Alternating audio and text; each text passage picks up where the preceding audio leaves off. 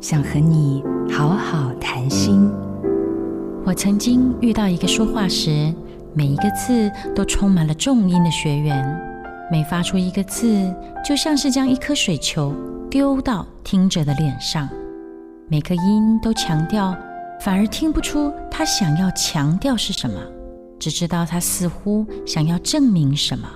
在释放内在的声音的时候，他才敞开心房聊到。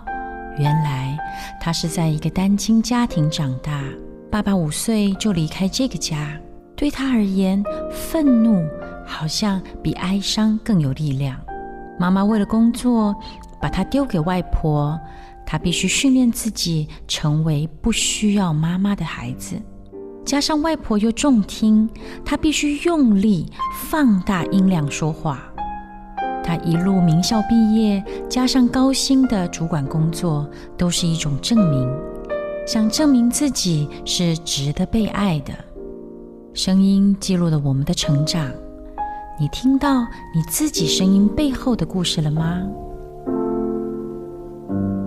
我是魏诗芬，愿你的声音和心灵都能像花一样绽放。好家庭联播网，中部地区古典音乐台 FM 九七点七，北部地区 Bravo FM 九一点三。